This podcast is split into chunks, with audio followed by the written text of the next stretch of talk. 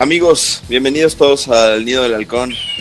Esta semana, como bien saben, es Victory Week. Vamos a manejar toda la semana el, Victory Mode porque por fin, después de seis semanas y un bye week, ganamos. Y como estamos celebrando, tengo el honor de compartir esta celebración con el señor Eddie Falcon de Buen Ángel Plata. Angelito, ¿cómo estás? ¿Qué tal, Omar? ¿Qué tal, Max? Un gusto estar aquí de nuevo, ya más contentos después de, como mencionabas, una sequía de seis juegos sin contar la semana de descanso, en donde ya estamos disfrutando y probando de nuevo las mieles del triunfo. Exacto, y con mucho gusto saludo al prime time del occidente desde Guadalajara, nuestro amigo Max Contreras. Amigo Max, ¿cómo estás? Omar Ángel, un gusto saludarlos en esta semana de victoria. No cualquier victoria, se le ganó a los Saints en Nueva Orleans, entonces magnífico. Exacto. Eh, pues bueno, ya como todos saben, o, la gente que nos sigue, la, semana pasada no tuvimos programa. Eh, fue bye week y bueno, nos quisimos concentrar en esta, que, como bien dicen, fue una semana muy importante. Tuvimos la, consigna, el reto de, ir al domo a enfrentar a los Saints y, en, el, en, el, llamado Clásico del Sur. Y bueno, pues nos trajimos la, la victoria, ¿no? Cosa que, que no, es, no es poca cosa. Eh, antes de empezar, les queremos recordar lo, eh, invitarlos a que, nos sigan en nuestras redes. Ya mucha gente las, conoce, saben. En Twitter nos encuentran como arroba tlfalcons-méxico y en WordPress como Falcons México. Siempre todos los comentarios que, quieran hacernos son bienvenidos y todo esto es con el fin de, mejorar. Recuerden que al final somos fanáticos como ustedes y esto lo hacemos entre todos. Eh, bueno, pues ya, siguiendo con el Victory Mode que, les mencionamos al inicio, eh, no nos queda más que eh, arrancar con el programa.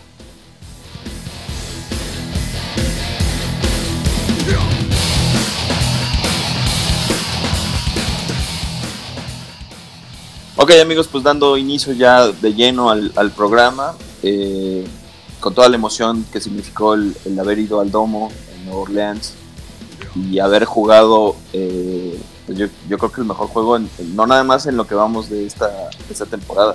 Yo me atrevería a, calificar uno de los mejores juegos en, los últimos dos años. Eh, nos trajimos una victoria que, nadie, nadie hubiera pensado.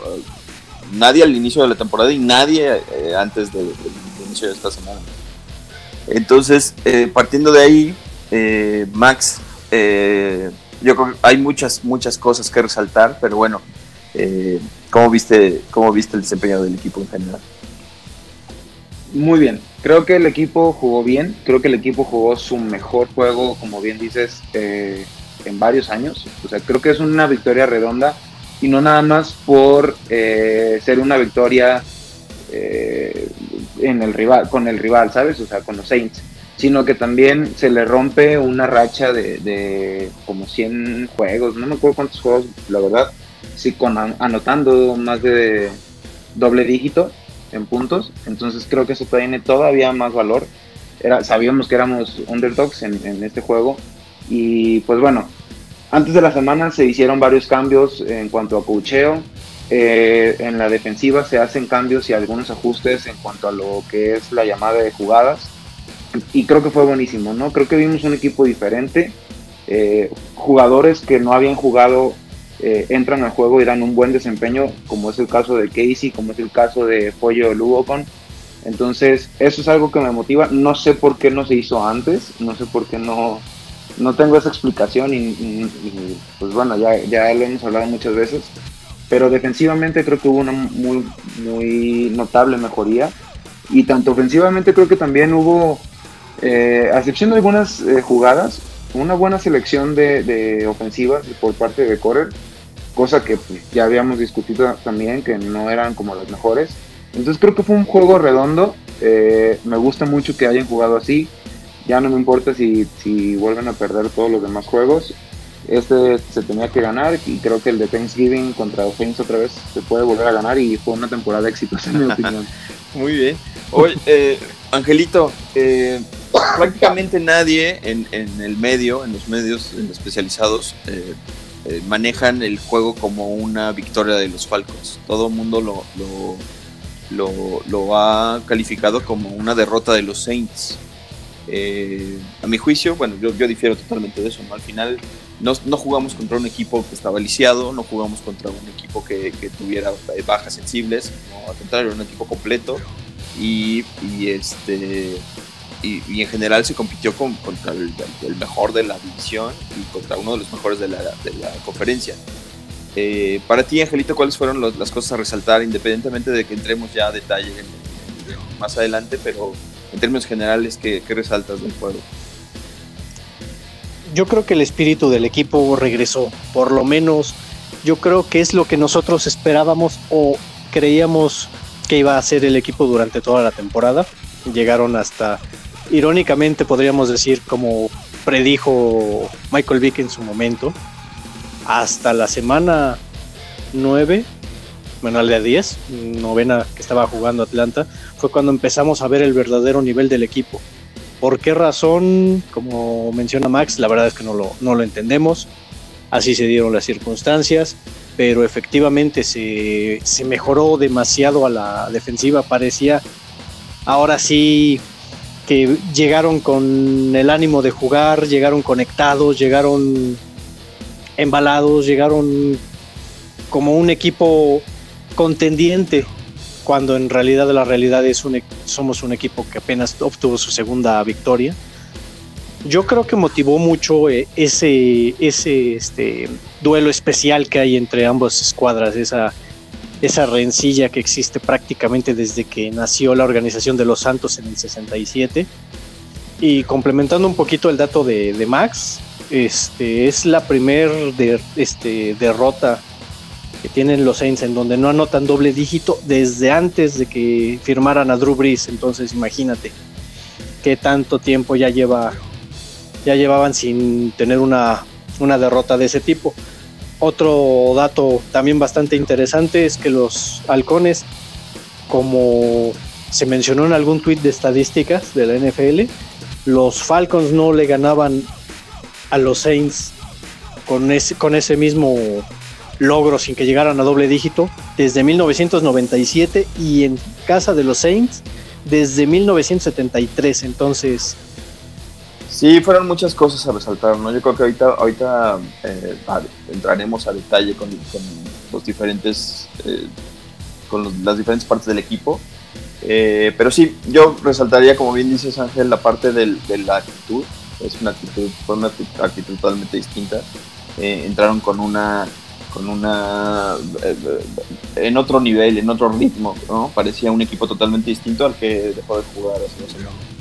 Eh, el tiempo de bye es siempre hay, cosas que aprovechan todos los equipos en estas semanas de descanso pero en el caso de, estos Falcons creo que sí se notó demasiado que fue hubo un trabajo extra de parte del cocheo no ok amigos pues sí hay muchas cosas que analizar y, es eh, momento ahorita para tener nuestro primer corte. Regresando de este eh, le daremos pie al análisis ya por cada una de las de las áreas del equipo. Regresamos.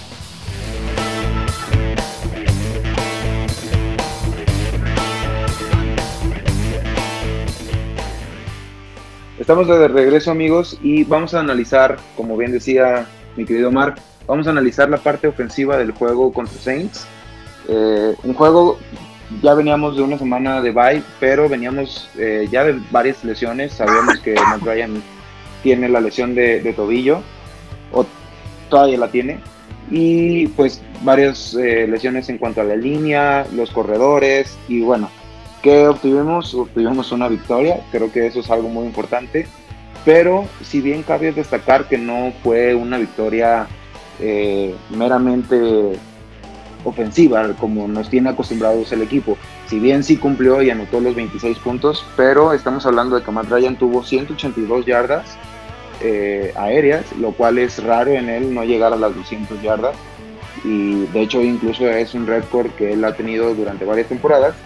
Y pues bueno, algo a destacar es que se pudo establecer un poco mejor el juego terrestre. No sé si, si concuerdan conmigo, Ángel y Omar, eh, con, pues, por medio, en parte, a Freeman, pero se termina lesionando. Y después con Brian Hill, que sorprendentemente durante el juego o, la parte importante del juego estuvo eh, con un muy buen promedio por acarreo. Ya al final terminó con 3 yardas por acarreo, lo cual no es genial. Pero creo que cuando importaba fue, fue más de 4 y eso era muy bueno. Era, eh, un, es un corredor de segundo año, lo cual motiva porque sigue siendo joven. Y pues bueno, de ahí en más, eh, en cuanto a recepciones, pues tenemos que Julio Jones tuvo 79 yardas, no son tampoco muchas. Eh, Calvin Ridley también tuvo eh, tres recepciones para 28 yardas. Y bueno, ofensivamente creo que fue un juego cumplidor. No sé si tú concuerdas conmigo, Mar. ¿Qué otro highlight o qué otro jugador pondrías como los importantes de la ofensiva? Eh, pues, sí, Max, como bien dices, la, la, cuestión de que Ryan no tuviera los números que siempre tiene es eh, porque al final la estrategia del juego terrestre funcionó. Devontae Freeman arrancó muy bien el juego hasta su lesión y combinado con, el, con la explosividad de, Brian Hill, eh, pues dio, dio lugar a, una ofensiva que sí estuvo basada por fin en el, en el juego terrestre.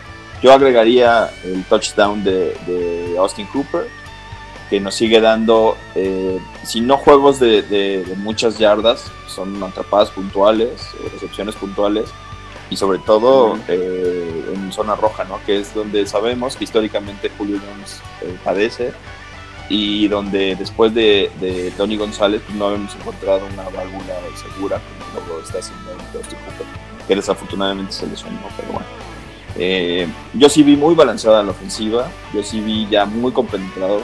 Eh, me parece que por fin están entendiendo un poco la filosofía de, de la forma en la que quiere que juegue, aunque pues, desafortunadamente estamos ya en la semana en la semana 11, y, digo, independientemente de que, por, sea esto lo que se esté buscando, pues yo creo que ya eh, podemos decir que, ya es un poco tarde en general, pues es un, yo, yo, creo que sí fue muy balanceado. La reserva de la última intercepción de, del último cuarto de Ryan, eh, en general, fue yo creo que un juego casi redondo. Sí, creo que en general no fue un juego pues espectacular, pero fue un juego cumplidor. A mí me gustaría preguntarte, Omar, ¿quién fue el jugador MVP de la ofensiva? O sea, el más valioso de la ofensiva para ti, ¿quién es? Eh, bueno, eh, pues mira, yo pondría ahí una terna más que uno solo. Yo pondría al mismo nivel. Eh, bueno, Ryan, yo creo que independientemente de que no tenga los números de, de, siempre, a los que nos tienen acostumbrados, pues tuvo dos pasos para anotación. Yo creo que manejó muy bien la ofensiva, independientemente de Sabemos que Ryan se, caracteriza por ser un coordinador ofensivo en campo, ¿no? Lee muy bien las defensivas y eso nos ha ayudado a, tener muy buenos desempeños. Yo pondría en el mismo nivel a Ryan, a, a Brian Hill, que ha sido una sorpresa muy buena, y al, al supernovato pateador, ¿no? a Jung Ho Koo, que, independientemente de que, de que llegó sin haber tenido participación en un juego de NFL, prácticamente pues, resolvió muy bien los, los, cuatro intentos que, tuvo. Entonces, para mí sí también representó algo que, que, a pesar de la experiencia que teníamos con Bryant, no pudo lograr en el último juego. Sí, completamente de acuerdo. Creo que te da confianza el hecho de saber que tu pateador está, está haciendo puntos. Y, bien decíamos, o sea, no fue nada más un juego de la ofensiva, Ángel, para ti, ¿quién fue el jugador más importante en esta ofensiva y por qué? Mm, muy mm, interesante pregunta. Como menciona Omar, yo creo que sí fueron varios, varios los que llevaron y sacaron adelante el barco en los momentos importantes, que es donde yo creo que este es donde empieza o tiene que, que entregarnos los puntos, que resolver los, las jugadas clave. Mm, tan solo mencionar los, los acarreos de, Matt Ryan que sigue, que creo que nos pone a temblar a todos cada que, corre y cada que empieza a huir por su vida. En este caso, la verdad, fueron dos muy buenos acarreos y claves. Hay que hacer mención al respecto.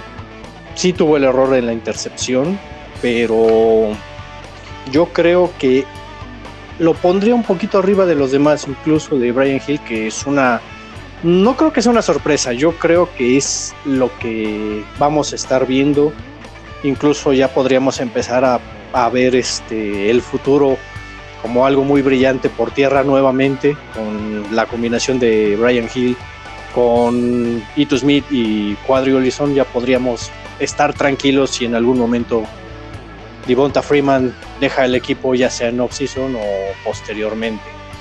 Este, y pues Austin Hooper que se viene consagrando semana a semana. Como mencionan, desgraciadamente se lesionó. Estamos esperando, al igual que con Devonta Freeman, el saber qué tanto tiempo van a estar fuera. De hecho, si este, si se mencionaba por lo menos yo, lo que yo, yo leí durante el día que por lo menos este, Hooper iba a estar de dos a cuatro semanas fuera, entonces va a ser una baja que, que vamos a resentir, pero también va a ser la este va a ser importante ver este a quién van a, a quién van a poner para sustituirlo y que funcione de igual forma.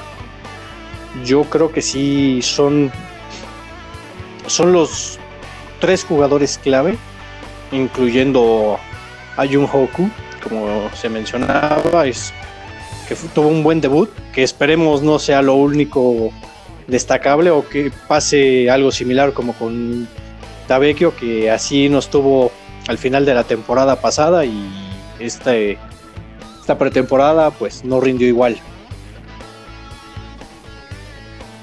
Sí, la verdad es que creo que son los jugadores más importantes. La verdad, y tener a Hooper es, un, es una es la verdad algo de lujo porque sabemos lo complicado que fue conseguir a alguien después de Tony González.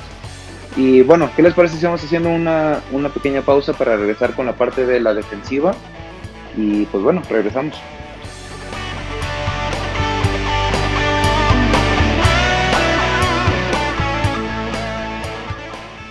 Y estamos de vuelta aquí en el Nido del Halcón. Hasta antes de esta semana 10, el panorama lucía sombrío para la defensiva. Errores en las lecturas, fallos en las tacleadas, muy pocas capturas y qué mencionar de las intercepciones. Dan Quinn había renunciado de cierta forma a dar las, este, las lecturas de las jugadas, a mandar las jugadas directamente en eso se encargaría Rahim Morris y Jeff Ulrich. Ulrich es el que se encargó durante esta semana de las jugadas de tercera oportunidad y también las, las defensivas de los dos últimos dos minutos.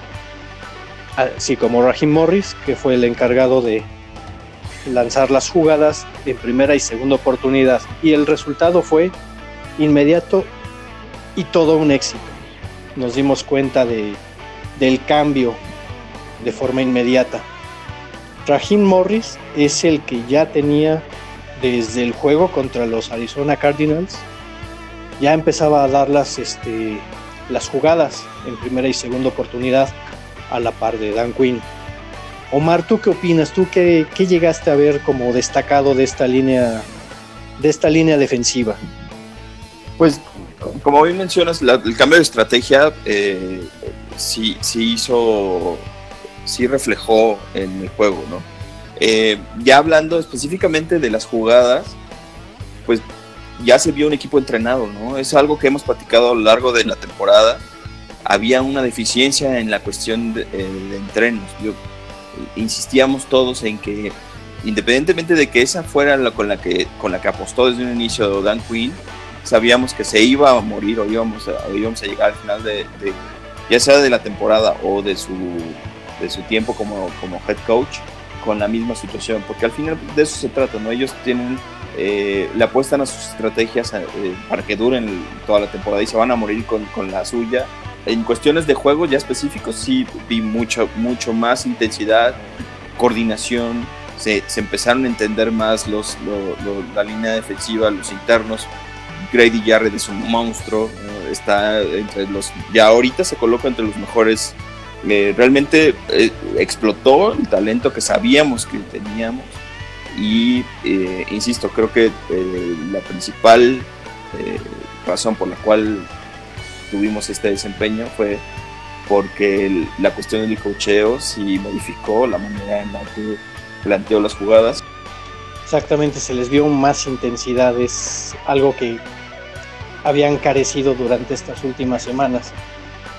Max, este, hablando también del tema defensivo, ¿tú qué resaltarías? Ah, independientemente de este juego, creo que el futuro de Dan Quinlan ya está sellado. La verdad es que yo no creo que, este juego solamente le gane eh, más tiempo de vida en cuanto a una temporada más, pues. O sea, sabemos que los juegos, pues sí, a lo mejor termina la temporada, pero eh, no creo que él sea el, head coach del siguiente año, ¿no? Eh, ahora, en, cuanto a cambios defensivos, la verdad es que sí se ve, ¿no? O sea, bien menciona, bien menciona Omar, se vio una mejoría increíble pero incluso de la mejoría yo vería como esa no, no, o no ser obstinado en poner a ciertos jugadores en ciertas posiciones que no son sus posiciones, o meter jugadores a fuerza, aunque no estén rindiendo como debe ser, ¿no? Hablábamos al principio de, de, Monte Casey, que vimos la temporada pasada cómo llenó bien eh, el puesto de free safety que usaba Ricardo Allen después de la lesión eh, ahora lo vuelven a poner como free safety y a Allen lo recorren como strong safety. Incluso lo llegábamos a platicar nosotros aquí. Y creo que el juego de, en general fue muchísimo mejor, ¿no? Ahora también manejábamos que eh, de incluso de las decepciones más grandes de esta temporada es, es Campbell. Y, y, vemos que este juego meten a Foya Oloukon más de, más de 8 o 6 jugadas que había recibido en los demás juegos. Y Pro, Football Focus lo marca como el jugador con mejor grade en todo el juego. Entonces, creo que es algo a resaltar muy importante, ¿no? Creo un head coach, más bien un, un coach, tiene que poner a los jugadores en las posiciones para, para tener éxito. Y no sé exactamente de quién sea, no sé si Raheem Morris o Jeff Ulrich, Ulrich perdón, pero eso es algo que a mí en lo personal me gustó mucho, esa, esa parte de experimentar, esa parte de poner a los jugadores nuevos. También Kendall Sheffield, la verdad es que estamos viendo que hay talento y lo, lo, veníamos diciendo, o sea, el talento en el equipo está, es simplemente problemas de cocheo, como bien mencionó Omar. Entonces, a mí me gusta mucho eso, creo que incluso si quiero reconocer, y creo que se debe reconocer a Dan Quinn, porque el año pasado tardó toda una temporada en hacer ajustes. Este año con la cabeza más del otro lado, pero pues hace estos ajustes, ¿no? Decir, ¿sabes qué? Pues a lo mejor eh, se necesita, pues ahora sí, perdón por la palabra, pero se necesitan agallas para decir, ¿sabes qué? Pues no estoy haciendo bien mi trabajo, vamos a, repartirlo entre más personas. Y pues kudos también a, Dan Quinn por tomar esa decisión y, darle a la, a la afición un triunfo bien merecido. Pero también te pregunto, Mar, para ti, ¿quién es el jugador más valioso de esta semana? No, definitivamente el, MVP defensivo de este y de toda la temporada es Grady Jarrett, ¿no? si no esperábamos que ganar en el domo, imagínate eh, todavía ganar y humillar y tener, mantener al, uno de los equipos ofensivos más explosivos de la liga en menos de, de, 10 puntos. Y bueno, en general, ¿no? De Monte Casey en, la, en esa posición, como dice Max, es, es parece ya una posición natural para él, ¿no? Él no se acomodó, no se ha acomodado en lo que va de la temporada como, como corner y, sin embargo eh, el, domingo jugando como safety eh, se vio rápido, fuerte, eh, muy, muy on time en las jugadas. Para mí también es, uno que, tenemos que resaltar indudablemente, ¿no? Y bueno, ya como mencionas, Ángel, Olokun, pues bueno, fue una ganadora de sorpresa, pero no fue de este juego. Bien comentaba Max, eh, toda la temporada ha estado eh, en, los pocos, eh, las pocas jugadas que ha estado antes de este juego, había respondido bastante bien. Y ahora que le dieron más responsabilidad y más confianza, respondió con creces. Entonces yo creo que en general el equipo está el mejor partido defensivamente y siempre destacando a Jarrett como, como el mejor de todos. Este, Max, para ti, ¿quién es el, el jugador, nuestro MVP de la semana a la defensiva? Concuerdo con Omar en el sentido que Jarrett es un monstruo, ¿no? Y creo que es el mejor jugador defensivo eh, en el equipo. Pero a mí me gustaría como decir en general la defensa, ¿no? Porque no, no es fácil, o sea, sabemos que Jarrett es un monstruo, pero pues las otras ocho semanas, que, o más bien eh, los otros juegos, pues por más que Jarrett daba juegazos, eh, pues nos quemaban horrible, ¿no? Entonces creo que en conjunto se juega muy bien y, a mí en lo personal el MVP es la defensa en conjunto, ¿no? Porque no es lo mismo que un solo jugador se haya rifado a que todos hayan dado un buen esfuerzo, porque incluso hasta Oliver tuvo un buen juego. Entonces, creo que esos nueve puntos de los Saints no se hubieran dado si no, si no los, si los jugadores no hubieran dado un buen juego en general cada uno, ¿no? Entonces, para, para mí ese es como el MVP. Eh, incluso del equipo en general, creo que la defensiva jugó muy bien. Eh, es algo que me motiva mucho porque significa que hay talento en el equipo, cosa que pues ya muchos lo estaban dudando desde luego yo creo que también la, falta de resultados nos lleva, nos lleva muchas veces a eso, a, olvidar que tenemos un equipo de muy buena calidad, simplemente faltaba ese empujón, ese envión anímico que, tuvieron sin duda alguna durante esta semana de descanso, este bye week, ayudó mucho a, a reenfocarse en general. No, es pues que no hay que perder de vista, perdón, nada más para no para complementar, no hay que perder de vista que se le ganó a una de las mejores ofensivas de la liga, ¿no? Eso también, o sea, claro, sí, al final sí produjeron muchas yardas los Santos, pero, pero la defensiva cerró cuando tenía que cerrar, ¿no? La zona roja no, no, no hubo touchdowns, eso creo que es algo que tenemos que resaltar. Yo sí quiero dejar eh, ahí sobre la mesa no porque se ganó este partido significa que ya todas las fallas hayan, estén arregladas, ¿no? Yo creo que tenemos que ver el partido contra Carolina es importante, eh, dos, un par de juegos más, si el desempeño sigue por esta línea, aunque las circunstancias no nos den para ganar los juegos, si, si por alguna razón, alguna fortuita razón, el, el, resto de la temporada acaba siendo positivo, yo sí me aventuraría a pensar que, habría dudas en, la cuestión gerencial y de, dirigentes para saber cómo mueven a las piezas el, el siguiente temporada. No tanto con, los entrenadores, sino con, los jugadores que en, hace dos semanas o tres semanas prácticamente teníamos ahí ya nuestra lista de, limpias. Entonces, yo creo que ahí es bastante puede ser bastante interesante el resto de la temporada, no para ver si podemos calificar o no, que estaría increíble y para mí sería un milagro, pero más bien para lo que viene en temporada baja y los movimientos que se pueden dar.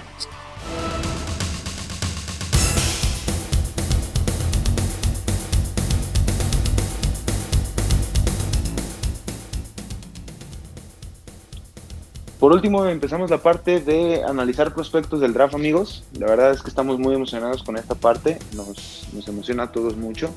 Y el día de hoy vamos a estar analizando un prospecto, eh, un tackle defensivo de la Universidad de Auburn. Se llama Derrick Brown. Y bueno, ¿qué es interesante de Derrick Brown? Pues creemos que también es una posición que estamos buscando. Sabemos que la línea defensiva no es el fuerte de Atlanta. Y pues este muchacho mide eh, eh, alrededor de 6'5, pesa 320 libras casi. Y pues bueno, es un, es un liniero grande, es un liniero eh, eh, pesado, pero eso no le quita lo que es muy, muy atlético. Entonces, eh, creemos que puede ser una buena dupla junto con Grady Jarrett, por más que a nosotros nos falta un poco más rush, o creo que la necesidad más grande que tiene Atlanta es un rush, pero el sueño de tener dos tackles defensivos de, miedo pues bueno, es, increíble, ¿no? Eh, muchos comparan su juego con el de Chris Jones, el, el liniero defensivo de, Kansas City.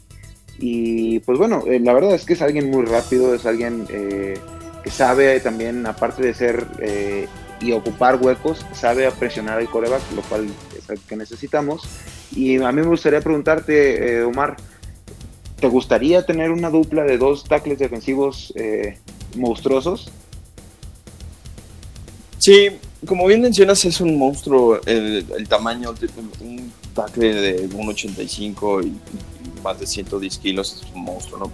Yo sí me gustaría tenerlo como dupla de Grady Jarrett, pero creo que las necesidades del equipo van por otro lado. Independientemente de que esto pueda, pueda sumar al juego contra el juego terrestre, creo que no es la parte más floja que tenemos en la, en la, en, la línea defensiva, o porque obviamente está Grady Jarrett, ¿no? Y sabemos que Grady Jarrett puede ocupar hasta la posición de, dos jugadores, ¿no?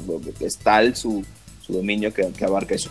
Aún así, es un buen prospecto, eh, si ves sus, estadísticas ha ido eh, manteniéndose, es su cuarto año, eh, está, está, ya con la posibilidad de entrar al, draft y, se menciona que, que, puede ser una, un draft, un pick alto, entonces si, todo, si todo marcha como hasta ahorita y la tendencia que, que tenemos en la temporada va a dar pie a, tener esas opciones, ¿no? Si ya sabemos que Chase Young puede ser algo que no está a nuestro alcance porque va a ser de la primera, segunda o tercera eh, selección, pues eh, se abre la posibilidad para, para Derrick Brown. Yo creo que sí sería una adición tremenda, pero creo que no eh, sería la, la, necesidad inicial, la, primordial que tiene el equipo ahorita. aunque por la cuestión del acomodo de los picks, pues se puede dar, ¿no? aún así, yo creo que sí sería algo, algo muy bueno tener, tener un par de tackles así pero bueno, pues ya el, resto de la temporada nos irá marcando todavía más aún la, tendencia y, lo que podría pasar en, la siguiente, el siguiente draft. Sí, creo que tienes un muy buen punto. Tú, Ángel, ¿qué opinas? Este, ¿Te gustaría tener estos dos tackles? ¿Qué, qué, qué opinas? A mí me encanta la idea, la verdad es que sí, este, digo, el año pasado soñaba utópicamente con Nick Boss. Obviamente sabíamos que también iba a estar dentro, no iba a pasar del top 5 y así fue y ahora le estamos viendo destrozar ofensivas en San Francisco. El punto quizás más débil de, de Derek Brown, que es lo que también he notado mucho, es que empieza muy frío, entonces tarda un poco en agarrar ritmo. Yo creo que la sociedad con Grady Jarrett le podría beneficiar incluso al equipo a lo mejor no es una posición, como menciona Omar, que, sea urgente o necesaria para nosotros, pero también eso podría abrir la posibilidad de que los pass rushers sean más eficientes, incluso que los linebackers puedan entrar entre este par de monstruos para poder todavía meterle más presión al, al coreback rival. Es lo que yo visualizo mucho de, esta, de este esta posible sociedad, porque también todavía estamos muy jóvenes en la temporada, si empieza a ganar el equipo, entonces la posibilidad se puede ir este, gradualmente diluyendo, pero en el punto en el que estamos ahorita, yo creo que sería una de las, de las dos o tres opciones más, más inteligentes que podría tomar el equipo. Cualquier otra opción o cualquier otro rubro, yo creo que se podría cubrir dependiendo también de cómo se maneje la agencia libre. Sí, también creo que, creo que es una posición primordial, pero eh, pues ahora sí que la, necesidad real está en el, edge rush, ¿no? Eh, ahora, me gustaría plantearles un escenario. Eh, ahorita estábamos en el top 5 de, selecciones, de hecho creo que éramos la, posición 4 en la selección del draft. Ganamos, al mismo tiempo también gana Dolphins, lo sabemos todos. Ganamos y nos vamos a la posición 6. Eh, tomando en cuenta en en un escenario donde se termina la temporada, ¿ustedes harían un, trade con alguno de los equipos arriba por Chase Young? O sea, estamos viendo que la posición que queremos es el, el rush. ¿Ustedes harían un trade, por ejemplo, suponiendo que en el pick 3 los gigantes van a seleccionar a Chase Young? Omar, ¿tú harías un trade por Chase Young o te quedarías en el 6 esperando a Derek eh, Brown? Yo creo que depende mucho de qué es lo que pase con el equipo, del cuerpo de coaching. Sabemos que eh, Dimitrov es muy, eh, o, fue, ha sido en, estas últimas temporadas, le ha gustado arriesgar en ese sentido y nos ha dado frutos, ¿no? O sea, lo de el mejor ejemplo es Julio Jones, ¿no? Julio Jones Ah, se, se hizo un movimiento muy agresivo para poderlo, para poder brincar hasta la segunda selección y, y- y fue- y bueno, ya sabemos los resultados, ¿no? Eh, yo sí creo que depende mucho de eso. Si, si continúa, la- por lo menos en la parte gerencial, que también dudo mucho que así sea, yo creo que sí va a hacer lo posible, porque aparte va a ser como su última, su última eh, carta fuerte, ¿no? O sea, si se queda Dimitrov va a ser condicionado a que tiene que dar resultados eh, específicos. Eh, lo que se ganó con Sanu en el movimiento hacia Patriots creo que nos ayuda a tener un poquito de flexibilidad en ese sentido y sí poder negociar a lo mejor eh, selecciones futuras. No sé si de esta, de- o sea, yo creo que sí podría arriesgar Dimitrov para poder eh, ir por Young. De otra manera, yo creo que no. Yo creo que ninguno de los, de- de- si, si llega un equipo nuevo total de cocheo, ninguno de ellos va a arriesgar eh, en ese sentido un futuro próximo, porque sabemos que eh, regularmente toma un par de temporadas un equipo que está en medio reconstrucción, que sería el caso en ese sentido, y más bien irían con un poquito más de calma, ¿no? Entonces, a mí, si me preguntas en lo personal, a mí sí me gustaría arriesgar, sobre todo si ya es una cuestión de premura, pero si ya entramos en un, en un proceso de rebuild, dudo mucho que eso pase. Completamente de acuerdo. Ángel, para terminar esta, esta sección, eh, está el escenario, está en la posición 3 los gigantes, van a, van a seleccionar a Chase Young. ¿Harías un trade por él o te esperarías a Derek Young? Yo creo que yo lo haría. O sea, yo creo que ahí sí no lo, no lo pensaría dos veces. Yo creo que sí, el, los ojos de Atlanta están puestos en Chase Young. A mí me encantaría que estuviera en el grupo, pero también, y poniéndolo, digamos que en perspectiva, si se mantiene nuestro staff y no lo hizo en la temporada pasada, en donde lo vuelvo a repetir, me hubiera gustado que lo hicieran con, con Nick Bosa y no lo hicieron, entonces no los veo tampoco moviéndose demasiado en esta en este draft.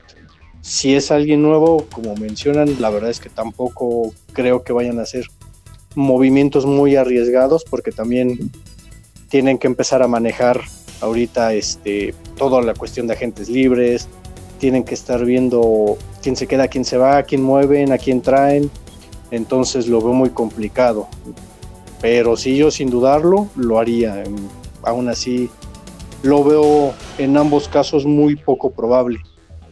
Digo, sí sé que se han hecho movimientos por, por jugadores que la verdad es que sí han, han rendido, han rendido, pero también en los últimos años tampoco se han caracterizado por hacer ese tipo de movimientos. Pues sí, de eso hablábamos hace rato, ¿no?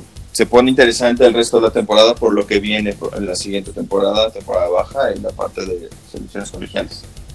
Y bueno, esta semana, específicamente hoy, se dio la noticia de que el siguiente año los halcones tendrán un juego de local fuera de Estados Unidos.